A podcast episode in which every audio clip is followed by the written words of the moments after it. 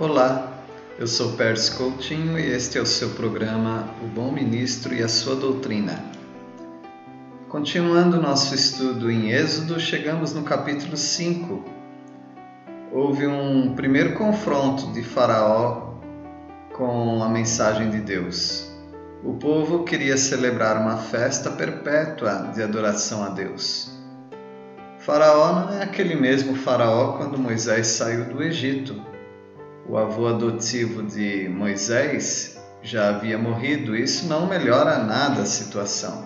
A mentalidade de Satanás conduzia as dinastias de todas as épocas, como até hoje acontece. Assim como foi profetizado, Faraó não deixaria o povo sair facilmente. Moisés entendia que não apenas Faraó deveria deixar o povo sair, como o povo deveria obedecer.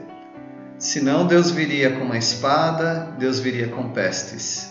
Faraó via Moisés e Arão como um tipo de grevistas que interrompem o trabalho de empresas. E o empreendimento de Faraó era grande. Duas cidades estavam sendo edificadas com a mão de obra hebraica, e assim deveria continuar. Era uma mão de obra escrava. Ah, ele disse: O povo da terra já é muito essas foram as palavras de Faraó. Isso significava que as pessoas já aderiram àquela greve e tinha muitos hebreus ociosos. Só de ouvirem que seriam libertados do Egito e de seu trabalho forçado, eles estavam bem animados para deixar. Quando o nosso sofrimento é tão grande e pessoas vêm com alguma palavra de esperança, de libertação, nós podemos ficar até mais acomodados com respeito a isto e até temos uma esperança redobrada. E o Faraó estava tentando conter aquela greve dos trabalhadores hebreus. E o que, que ele fez? Qual foi a, a estratégia dele? Ele os fazia mais ocupados do que nunca. Eles tinham que aproveitar a matéria-prima para a produção dos tijolos olhando do lado positivo da vida, é um bom método de combate à ociosidade, não é mesmo?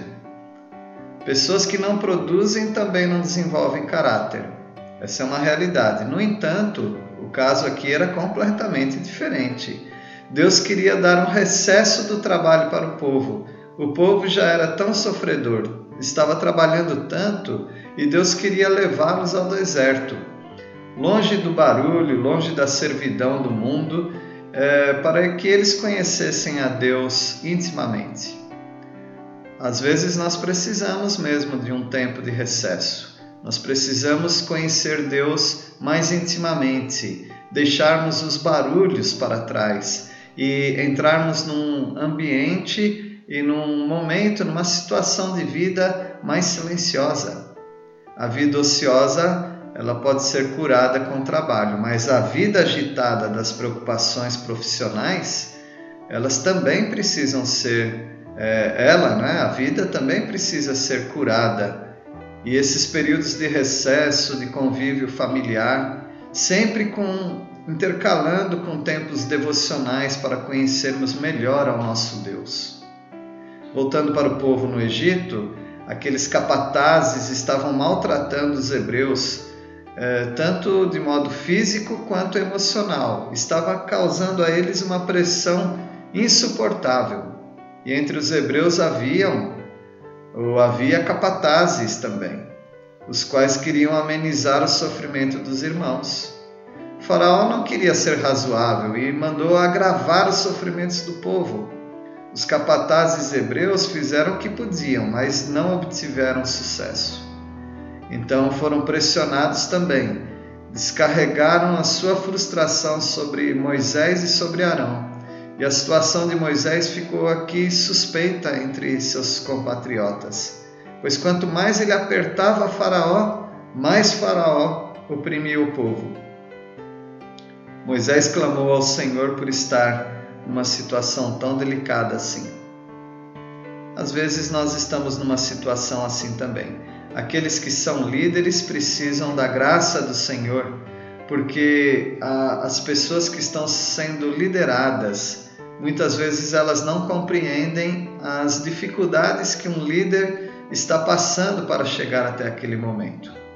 E algumas pessoas são cruéis em seus comentários, são rápidas em suas cobranças, no entanto, são intolerantes. Elas não uh, reconhecem que um líder precisa também da compaixão, precisa da ajuda das outras pessoas, para que ele não uh, exerça sua atividade gemendo, como diz em Hebreus. Portanto, se você está sendo liderado uh, e esses líderes estão andando com Deus, tenha compaixão desses líderes. Uh, faça tudo o que você puder fazer para que esses líderes sejam dirigidos por Deus e, além disso, que eles façam um trabalho de uma maneira mais leve, mais suave, porque não é fácil liderar.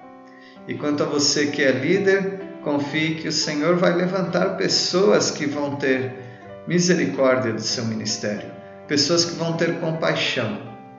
E saiba, você está numa batalha espiritual e, portanto, você precisa usar das armas nessa milícia, armas espirituais, confiando no Senhor, colocando-se em oração sujeitando-se às pessoas, porque o líder é um servo das pessoas.